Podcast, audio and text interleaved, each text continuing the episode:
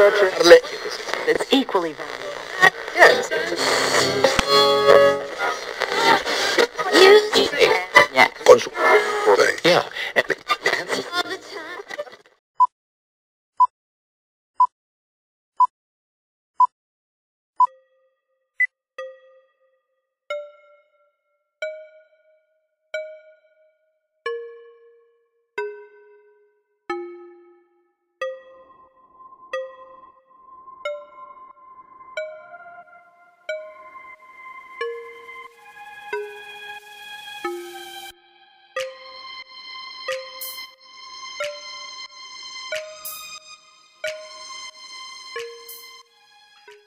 Bienvenidos al nuevo episodio de Café con Aroma de Historia, una narración histórica donde un servidor, Alejandro Godínez, le contará a Gina Medina y a los presentes un evento anecdótico de la historia de México que no encontrarás en otro lado y que podrás disfrutar mientras te tomas un buen café con nosotros. Hoy titulamos a nuestro episodio ya 57 las características que llevaron a la independencia, pero hoy vamos a hablar de la expulsión de los jesuitas, en donde en este episodio vamos a describir cómo el esfuerzo reformador y modernizador se realizó particularmente en México, pues, bueno, lo que ahora es México, puesto que el rey se dio cuenta de que su riqueza y potencial y los beneficios que podía traerle para España. Entonces vamos a hablar de la expulsión de los jesuitas justamente como decíamos en la semana pasada, eh, este fue un punto trascendental precisamente para que se diera la independencia de México. Fue como la punta del iceberg y de ahí, bueno, pues ya nos fuimos como hilo de media precisamente para la independencia. Es muy importante, quédense a escucharlo. El rey Carlos III, quien no confiaba en los novohispanos, quiso impedir el acceso de los criollos y de los mestizos a los cargos públicos y eclesiásticos, por lo que ordenó que todos los puestos vacantes fuesen cubiertos por españoles auténticos, provenientes de Europa, aun cuando no fuesen los sujetos idóneos para atenderlos, ¿no? O sea, cualquier hijo de vecina que provenía de España podía ocupar un cargo, aunque éste no tuviera no sé por qué eso lo he escuchado en la actualidad. Sí, ¿verdad? estamos hablando del siglo de muchos siglos atrás y por algún extraño motivo pareciera que hablamos del siglo XXI, ¿no? Bueno, ahora ya no tienes que ser de español, ¿verdad? Pero, no, no, este, pero, pero, pero tienes que cumplir con cierto perfil. Que nunca lo cumple, ¿no? Entonces, este, por lo menos no profesional. No profesional. También para controlar la movilidad social que se daba en América con los matrimonios que libremente concertaban entre las diversas clases sociales, prohibió que se casaran entre desiguales. ¿Qué quiere decir? No podían contraer matrimonio un español con una criolla o una mestiza con un español o un negro con un indio o una mulata con un criollo. Sí se daban las relaciones entre estos grupos sociales, pero no podían hacerlo de forma legal.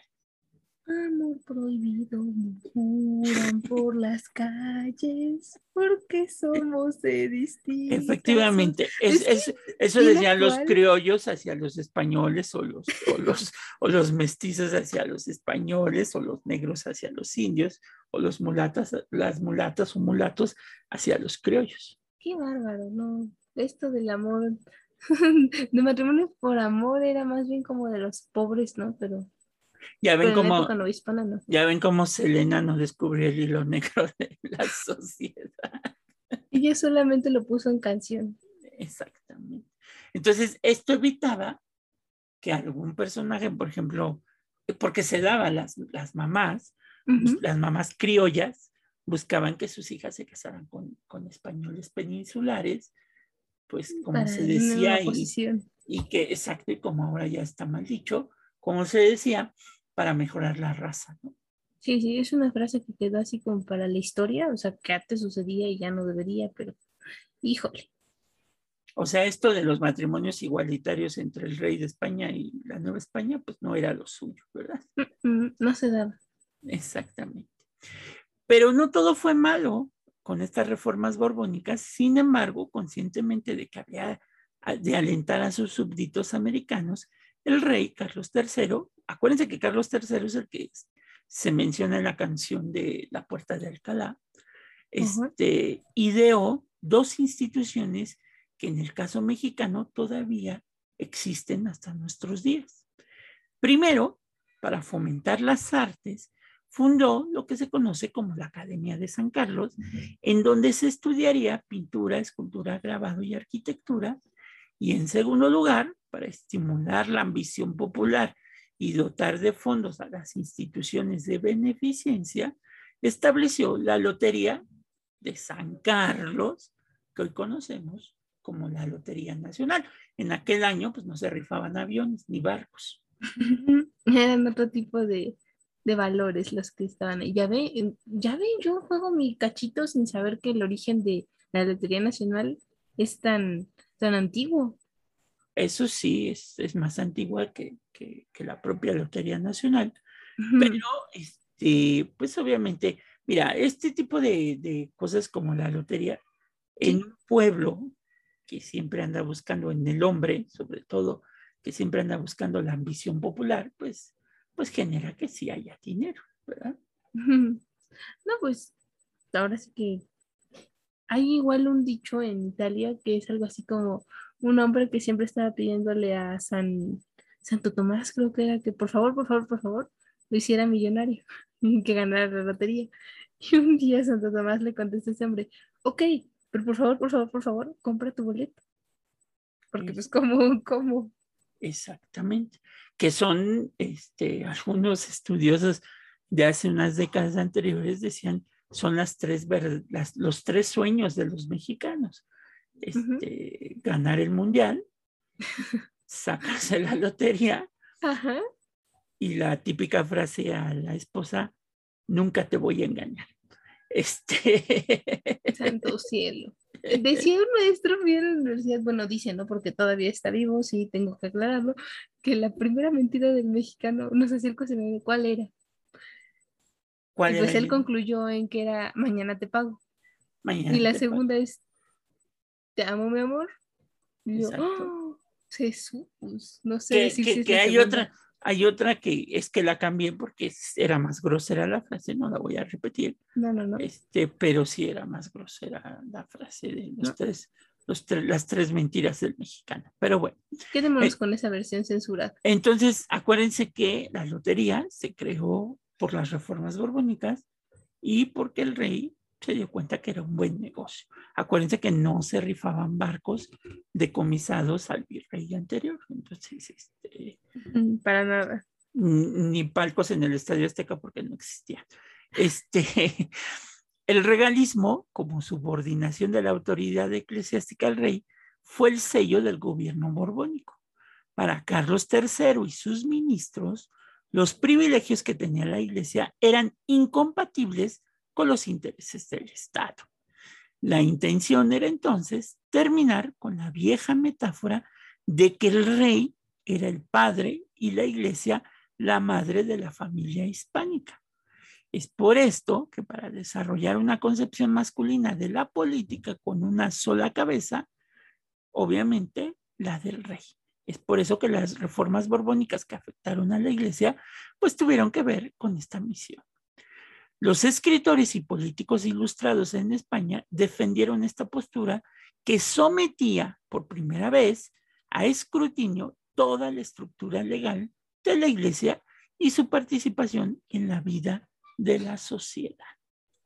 Mm, mm, mm. Bueno, es que es determinante, ¿no? Cambiar una visión que se tenía de siglos atrás, o sea, siglos, no, no cualquier cantidad de tiempo, pues está difícil, ¿no? Toda, toda reforma constituye una oposición, evidentemente, pero también te habla de coartar incluso algunas libertades que se tenían entonces, ¿no? Efectivamente. Y si ustedes lo ven, y a veces pensamos que en la historia de México Juárez fue el primero que hizo una reforma religiosa, pues no, ya desde la época colonial el rey se dio cuenta se dio cuenta de algo que era bien importante. La iglesia había tenido muchos privilegios Y al tener muchos privilegios, la iglesia empezó a acumular una gran cantidad de riqueza. Obviamente, pues esto es como una empresa. Cuando el dueño se da cuenta que pues hay una de sus pequeñas empresas o departamentos que tiene más dinero que el propio rey, pues es obvio que va a buscar reformar a esa institución. Y para estos años, en la Nueva España, pues, las órdenes religiosas pues empezaron a acumular una gran fuente de riqueza pues muy importante, ¿no?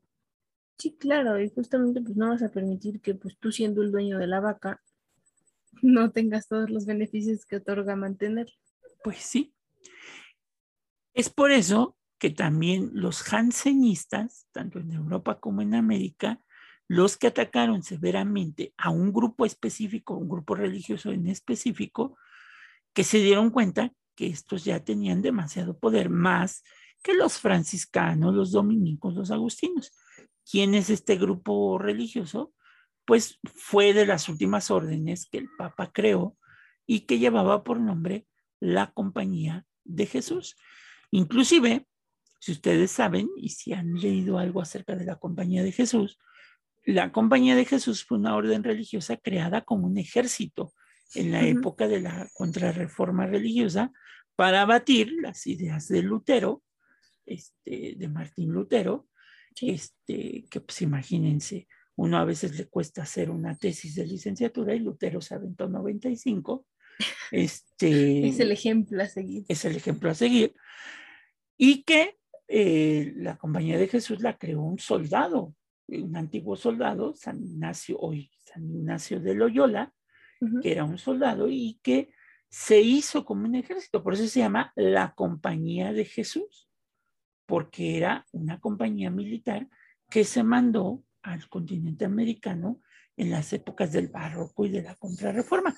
Ellos son los que constituyen lo que hoy conocemos como el antiguo colegio de San Ildefonso, ¿no? Pero bueno, es así que estos políticos liberales atacaron a este grupo social o este grupo religioso llamados los jesuitas, quienes defendían, ojo con esto, el poder del Papa y buscaban mantener su independencia ante la autoridad de los obispos. ¿Qué pasaba?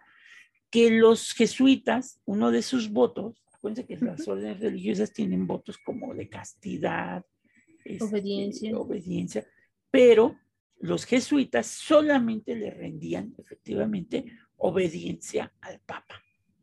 O sea, digamos que el máximo general era el Papa y a él solamente le rendían obediencia, con lo que exactamente muchos de los obispos que eran agustinos, franciscanos, dominicos, etcétera, eh, pues. no podían controlarlos porque ellos decían, o sea, su digamos que su fundamento legal era que yo nada más lo que diga el Papa o así como dicen en mi pueblo, lo que diga mi mamá. Exacto, además bien era eso, que no se sentían a gusto los demás obispos que fueran pertenecientes a otras órdenes religiosas, en el sentido que decían, bueno, ¿y mi autoridad en dónde queda?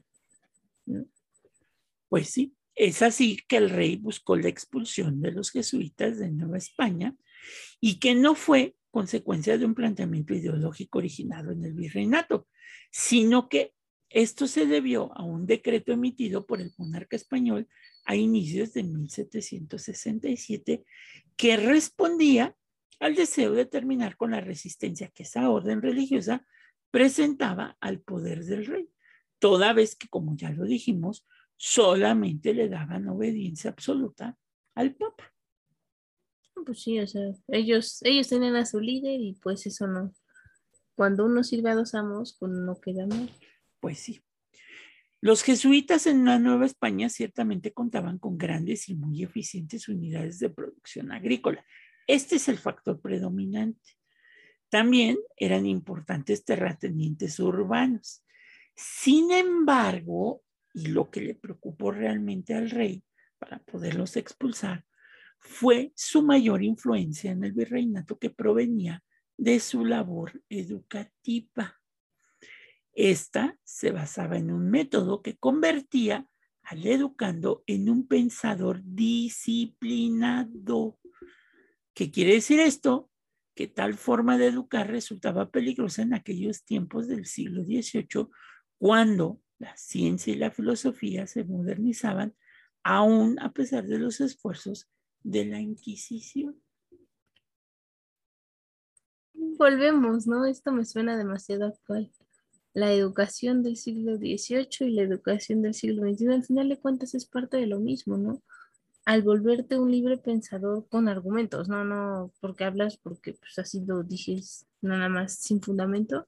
No, cuando tienes una educación respaldada por más de un grado académico o incluso educación autodidacta en que te basas en conocimiento científico o filosófico, hablamos de que pues eso ya despierta tu mente, hace conciencia y ya no te crees cualquier cosa. Pues si no, ¿no ves que dicen que una de las armas en contra de la pobreza y la corrupción es el saber y el conocimiento? Claro, suena mucho teatro, pero la verdad es esa. Pues sí. La posición de expulsar a los jesuitas no hubiera tenido éxito si no hubiera contado con el, con el apoyo, como ya lo dijimos, de un sector de la iglesia, los cuales pues, no les caían bien los jesuitas. Y fue este grupo el que consideró extravagantes, sobredoradas y de mal gusto las iglesias del barroco tardío que mandaron a construir los jesuitas. Uy, o sea, en pocas palabras les dijeron, no sean nacos. Exactamente, o sea, no se los dijeron con esas formas, pero... Ah, yo pues se los estoy traduciendo al buen español del siglo XXI. Les dieron a entender que tenían mal gusto para construir iglesias. Es así, Corrientes. Exactamente, es así que el rey, quien aborrecía la compañía de Jesús, mm. pues al igual que sus principales consejeros, estaba convencido de que ellos eran los creadores y difusores de ideas contrarias al espíritu de la iglesia y que también eran adversas a la política real y que estaban cargadas de fanatismo, sedición y desobediencia al gobierno, pues determinó que era necesario sacarlos de todos sus territorios. Sí, bueno, ya cuando alguien te cae gordo, pues tienes el poder de correrlos, adelante, ¿no? Pues en parte, lo que el rey consideraba de que eran fanáticos, sediciosos y desobedientes, pues era cierto. Los jesuitas eran una institución de avanzada, eran revolucionarios, diríamos hoy, ya que uno de sus primeros miembros, Francisco Suárez, había escrito en el siglo XVI, cuando se creó la orden, un libro en el cual defendía las ideas de que crees de la mm. soberanía popular. Santo cielo, máxima alerta, no creo que esto al rey le gustara tanto. De que la sociedad podía utilizar el término de desobediencia legítima Ojo. y de que en casos ya muy extremos tenían la facultad de utilizar el tiranicidio, es decir, podía derrocar al monarca cuando éste gobernaba despóticamente. No, pues ahí te están es la crónica de una muerte anunciada, ¿no? O los corres tú o te corren a ti. Obviamente, pues esto le causó al rey, no creo que Carlos III haya estado muy contento con los jesuitas, por lo que en la madrugada del 25 de junio de 1767, a la misma hora y por el mismo canal, en todo el territorio de la Nueva España, se procedió así tipo Star Wars a ejecutar la orden real, aquí no está la orden 69 o no sé cómo se llamaba la orden. 66, la orden 66. Me, pasé tres números.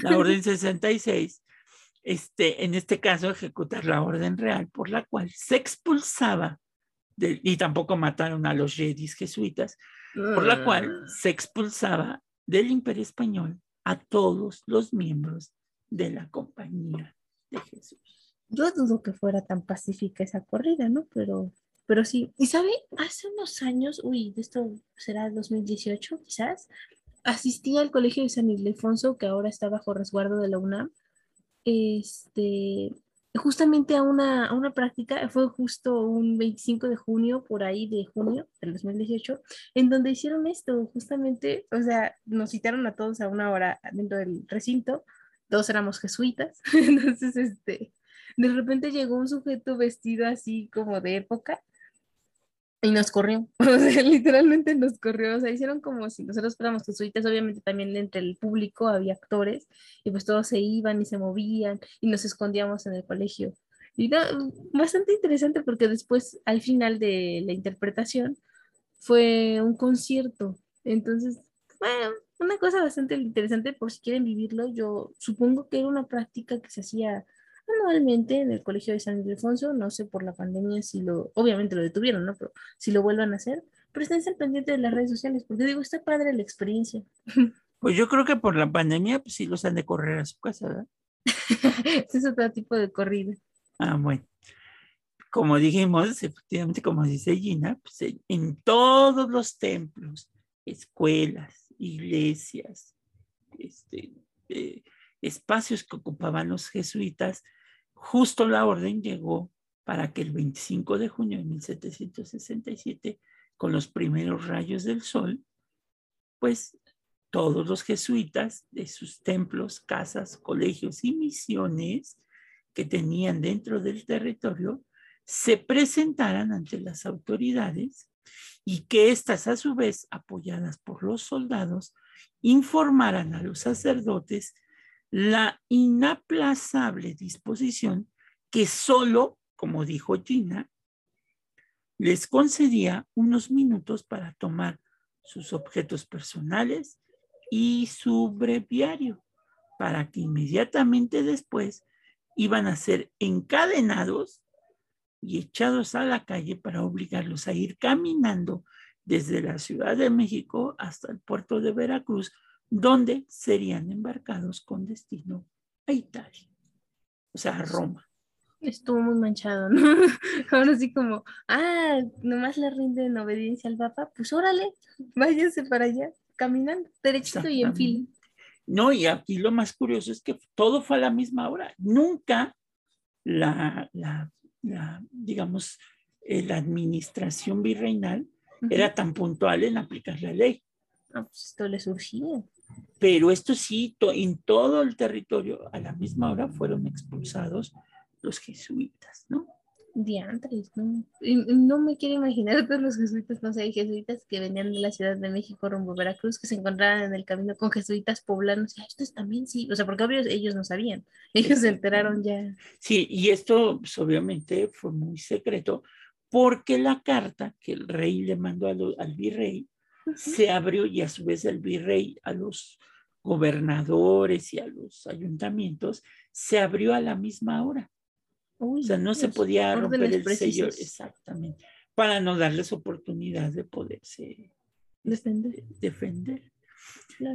Pero lo más impactante que dejó eh, un recuerdo imperecedero en la mente de los novispanos fue la lectura del bando que quedó pegado en las puertas de los templos y colegios jesuitas. En ese comunicado, en este momento, el virrey marqués de Croa hacía saber a los habitantes de la Nueva España que la expulsión de los jesuitas la había dispuesto el rey de España por razones, cito, que guardaban en su real pecho y que estaba totalmente prohibida y castigada con pena de muerte cualquier demostración o intento de liberar a los padres, pues, según decía el bando, lo siguiente, y esto es terriblemente ganalla lo que el rey escribió, o sea, en el bando, y ahí les va, cito, de una vez para lo venidero, deben saber los súbditos del gran monarca que ocupa el trono de España, que nacieron para callar y obedecer, y no para discurrir ni opinar en los asuntos del gobierno. Le dijo, parte de este bando fue el, fue el que nos leyeron esa interpretación, entonces, pues, ¿qué más que decir? Creo que está bastante entendible y... Ah, aquí se aplicó lo que decía Luis XIV, ¿no? El Estado soy, yo. Sí. Entonces, la opinión... de su parte. Exactamente, pues era Borbón. la opinión del rey definía con toda precisión lo que era el, el despotismo de ese momento, ¿no? El que manda soy yo. Y Aquí mis chicharrones truenan aunque no esté presente, ¿no? Exacto, además eso, Dices, qué bárbaro. Bueno, actualmente que nosotros pues, somos una república, nos constituimos de forma diferente por elección popular, la soberanía recibe todos. Es increíble pensar cómo se tenía esto, ¿no? O sea, además, nacieron para callar y obedecer. O sea, a mí me vale lo que digan, lo que piensen. Ustedes se callan y obedecen, ¿no? como si fuéramos niños, como si fuéramos incapaces. Exactamente. Y eso políticamente, pues sí afecta a una sociedad que ya no se identificaba mucho con España, ¿no? A mí me impacta así decir, ustedes nacieron para callar y obedecer, o sea, aquí no hay de que, de que mi abuelita anda en patines, este, Chuchita la bolsearon. La chuchita la bolsearon, ustedes para eso nacieron, o sea, eh, se acabó, ¿no? Y antes digan que tienen un techo en donde dormir, porque pues, yo soy su dueño. No solo le faltó eso. Ya se me sonó como canción. Este... Pero sí, o sea, esto era claro, o sea, creo que este, la persona que no supiera leer, pero que escuchaba eso, sabía perfectamente a qué se refería. Pues sí, es por eso que la expulsión de la compañía de Jesús provocó disturbios entre la población, o al menos esa fue la excusa para ciertos levantamientos en San Luis de la Paz, San Luis Potosí, Guanajuato y Valladolid de Michoacán, que fueron víctimas del entonces, ¿se acuerdan que ya hablamos del visitador Galvez, que había sido comisionado por el virrey, quien ejercía una dura represión que bien mostraba su obediencia ciega a la corona y su deseo de extirpar a toda costa cualquier indicio de sedición. O sea, es que esto sí representa un problema. Nosotros no lo vemos, pero por ejemplo hay comunidades en México donde actualmente todavía hay un respeto a tres personalidades dentro de los pueblos, que es el cura, sí. el maestro, así es, y el doctor, ¿no? El doctor. Por supuesto, y sus opiniones son, son las que la palabra de Dios. Imagínense, bueno, ya no en la Ciudad de México, sino en el interior de la colonia, del territorio nuevo hispano, que te corren a tu sacerdote que era jesuita y sin darte más explicación que decirte, tú naciste para callar y obedecer. Además, paréntesis gigante, en los jesuitas no solo caía el papel de sacerdote, sino también de maestro. Entonces ya es un doble respeto hacia una persona que te están diciendo, cállate y obedece después de que te educaron para pensar lo contrario, porque pues, bueno. Que de milagro esta no fue, digamos, el inicio ya propiamente de la guerra de independencia. Esto fue como, la, les digo, la punta del iceberg. Es como en las 13 colonias, que ya lo veremos en su momento, cuando el rey se le ocurre aventarle un impuesto del té a la tradición inglesa de consumir té constantemente. Ajá. Ay, es que de repente, ese es el, ahora, o sea, todo lo pasado, ¿verdad? Podemos ver cómo este tipo de actos autoritarios fueron el inicio del fin de todas ese tipo de monarquías, de esas formas de gobierno. Pues sí, es así que el asunto de los jesuitas en 1767 fue uno de los golpes más evidentes de la corona al privilegio eclesiástico. Otra, no solamente la expulsión de los jesuitas, otra de estas reglas fue la reglamentación en torno a la capacidad del Estado para juzgar y condenar a los miembros del clero que infringieran la ley civil. Acuérdense que antes si un sacerdote cometía un crimen, solamente podía ser llevado a juicio por un tribunal eclesiástico, que normalmente lo único que hacía es que le quitaba los dones este, para oficiar misa, confesar y esas cosas, pero pues no pisaba la prisión. Y aquí lo que pasa es que es todo lo contrario. Sí, no, eso nada más era como un manotazo y ya estamos libres de pecado otra vez, ¿no? pero aquí ya, ya iban sobre ti. Era una pena corporal. Exactamente. Es así que la expulsión de los jesuitas agravó, sobre todo y agravió a la parte educada de la sociedad hispana, aquella que se había visto beneficiada por los colegios jesuitas en 21 poblaciones de la Nueva España, desde Chihuahua hasta Mérida. Era un grupo social que aprendió de esos clérigos tanto primeras letras como gramática latina y estudios superiores de filosofía y ciencias. Lo que le digo, o sea, uno puede respetar mucho al padre de tu comunidad, pero un maestro siento yo que el respeto es todavía más grande porque gracias a él ves el mundo con otros ojos. ¿no? Y estas personas que justamente aprendieron a escribir, a leer e incluso desarrollaron un pensamiento basado en filosofía y ciencia, arte mismo, no iban a dejar, pues no, no, que así de la noche a la mañana les quitaran a sus maestros, a sus sacerdotes, pues, ¿cómo? Y si eso lo trasladamos a que este golpe también afectó a otro sector de la población hispana, sobre todo a los más desprotegidos, aquellos que no tenían acceso a la escuela y que veían en el sacerdote pues a un ser semidivino, ¿no? Claro, claro, o sea, una persona que uno se preocupa por ti, dos te escucha y tres que aún sin tener un valor en la escala social alto, te procuraba a esa persona por supuesto que lo ves como deidad. Y cuando te lo quitan, pues no, no, ahora sí que no vas a dejar que te lo quiten sin pelear.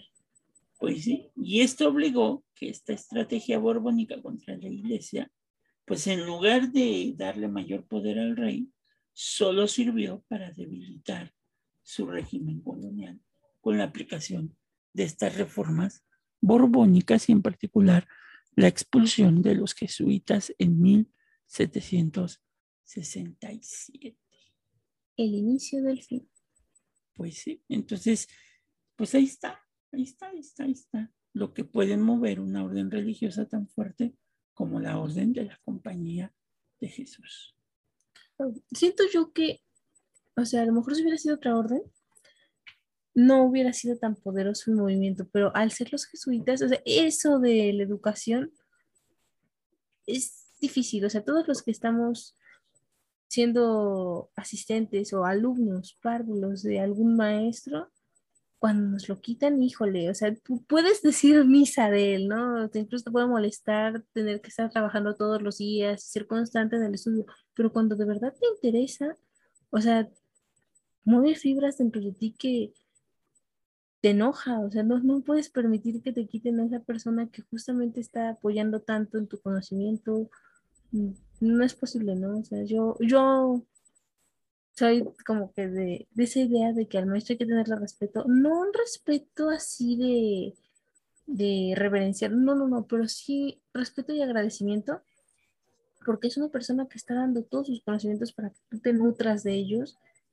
y los incrementes, con la idea de que tú al mismo momento de que los recibes, procures diseminar ese conocimiento que te, que te otorga. Y entonces se haga una bolita de nieve que crezca y se vuelva una tormenta, ¿no? Justamente. Pues sí, entonces fue un factor determinante pues para que, para que obviamente los, los verdaderos habitantes de la colonia pues se percataran que pues como que ya, ya, muchos de ellos ya no traían este pensamiento de sí, mi rey, no mi rey, sí, mi rey. Entonces, este, ya critican al rey, ¿no? Inclusive si ustedes ven documentos del siglo XVI hasta el siglo XVIII, que son eh, documentos emitidos por el rey, firmados por el propio rey, el rey de España no firmaba como ahora nosotros, nunca son nuestras firmas. Ah, sí. Muy adornadas. O sea, al final el rey siempre ponía como su firma de un decreto, de una ley, ponía yo, coma, el rey.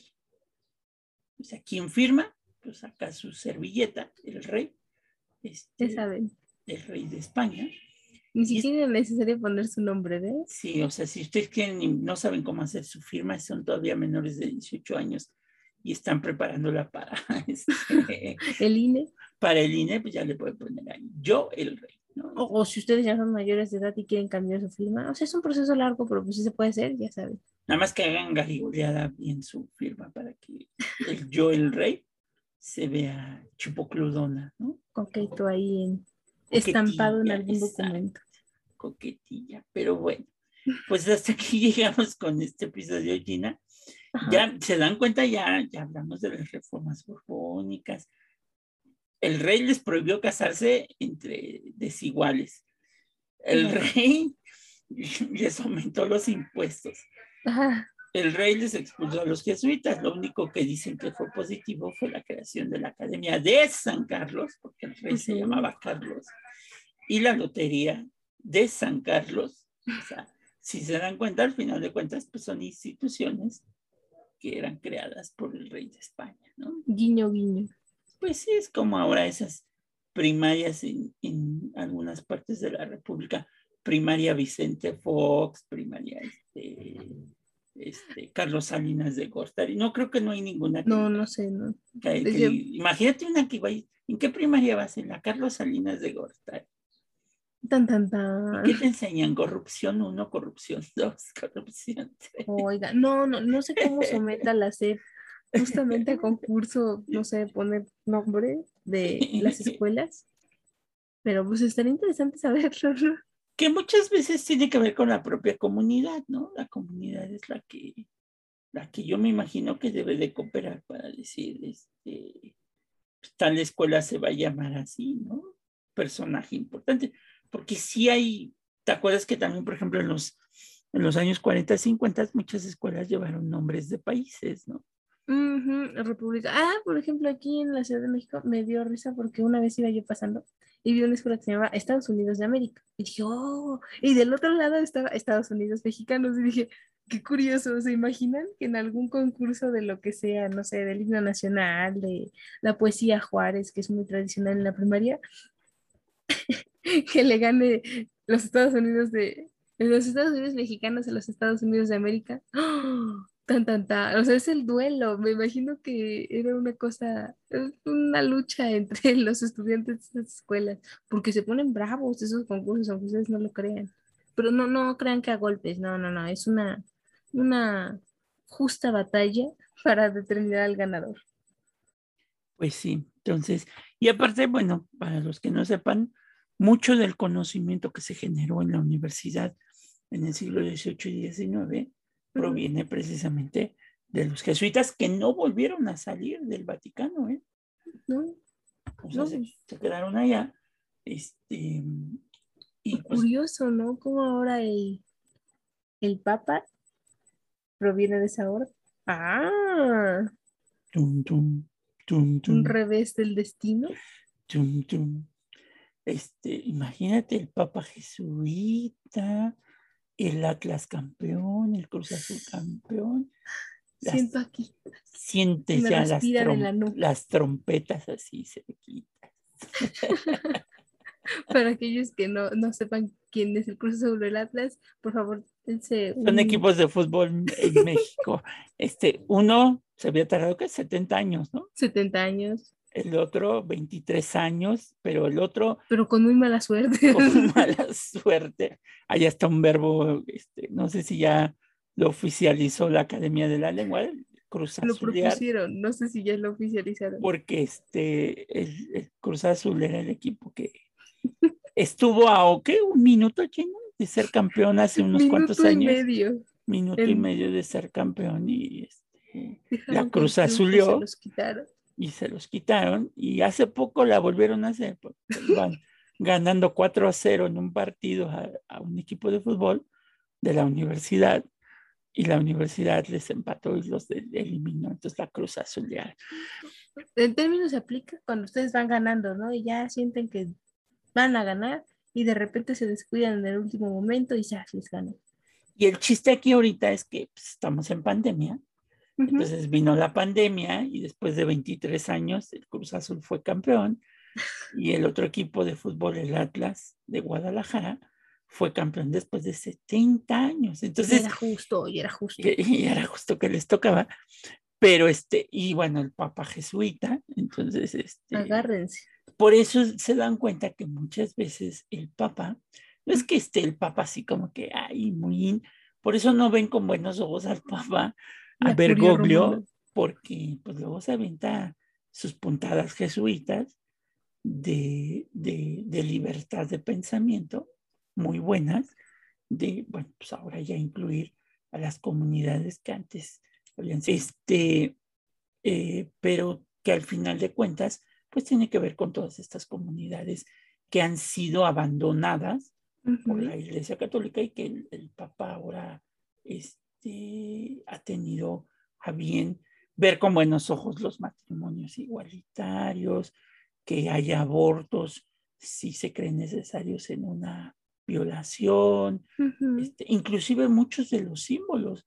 Eh, hace poco yo no sabía que el Papa utiliza una medalla, ¿Sí? que es, no sé si sea muy milagrosa para él, que cambió lo que antes hacían. Ya ven que antes el, Papa llevaba siempre una medalla que en la parte posterior llevaba el Agnus Dei, o sea, el cordero místico, este, y, el bastón de peregrino. Y ahora el Papa cambió, ahora el escudo del Papa en su medalla es, es un Cristo con los doce apóstoles, no recuerdo muy bien cuál es este símbolo, que se ha hecho muy famoso, este, este, este símbolo que utiliza el Papa actual, porque son estos símbolos, este, estos símbolos de la, eh, de la, del nuevo pensamiento este, eh, religioso, esta famosa teoría de la liberación, ¿no? Que le llaman ahora este, al día de hoy, y es, eh, es, le llaman la cruz, déjenme ahorita les digo, la cruz, es una cruz que usa el Papa, es una medalla que trae él en forma de cruz, que algunos ya saben, ¿no? Siempre sale esta cuestión. Las teorías ocultas. Las, teorías ocultas que dice, la cruz se llama la cruz del buen pastor, Este, y trae a, la figura, que es una figura simbólica muy importante, este, de, de, un pastor que trae sobre sus hombros oh. una, una oveja, ah, bueno, sí, una oveja y atrás de él viene un rebaño con el Espíritu Santo que baja del cielo, este, y que algunos han dicho que este, son símbolos masónicos y que, este, que eh, tiene símbolos celtas y no sé qué. Oculto. Los frantismos, ¿no? Pero que aquí en México, este, eh, hace poco fui a, una tienda de artículos religiosos a buscar un libro y se están vendiendo mucho estas medallas milagrosas del Papa Bergoglio. Entonces, Gina, ahí si no tienes tu papa del buen, tu papa del buen pastor, tu medalla del Papa Bergoglio del buen pastor, pues, este, pues ahí la consigas. Gina. No, hombre, es que mire, mi tocallito me cae bien justamente por eso, por ser innovador. Le dado otra perspectiva a la Iglesia Católica. Evidentemente no todos lo ven con buenos ojos, pero pues es cuestión de cada quien, ¿no? que es esta, mira, inclusive es que le estoy enseñando una imagen a Gina, donde viene el Papa con, con, una cruz a buen tamaño. Este, y qué bueno, dicen que, que, es el símbolo del anticristo y esas cosas. Este, ya saben que, que siempre hay que aventarle estas teorías bien código da Vinci. Este, ¿Por qué no? Este, y pues sí. Dan Brown dejó mucho de qué hablar para la posteridad pero sí mucho del pensamiento de Bergoglio tiene que ver porque era miembro de la Compañía de Jesús, o sea, era un jesuita. Los jesuitas ustedes se los pueden encontrar no tanto como, como los miembros de otras órdenes como los franciscanos o dominicos. Bueno, los dominicos como que ya se han abierto un poco más, pero por ejemplo ustedes eh, si van a Roma, pues hagan de cuenta que se suben al metro y, y van al lado de un jesuita, o sea, sí, exacto se visten todavía la manera eh, propiamente como se conformaron la compañía de Jesús, ¿no? Así que si ustedes viven en Italia, algún día van a vacacionar a Italia, ya saben que pueden encontrarse con jesuitas. Tómense una foto y, y les recomiendan nuestro podcast. le dicen que ya hablamos de ellos, que, que los este, les echamos muchas porras a los jesuitas. Pero bueno, pues los dejamos y nos vemos el próximo episodio. Este, aquí en, Café con Aroma de Historia.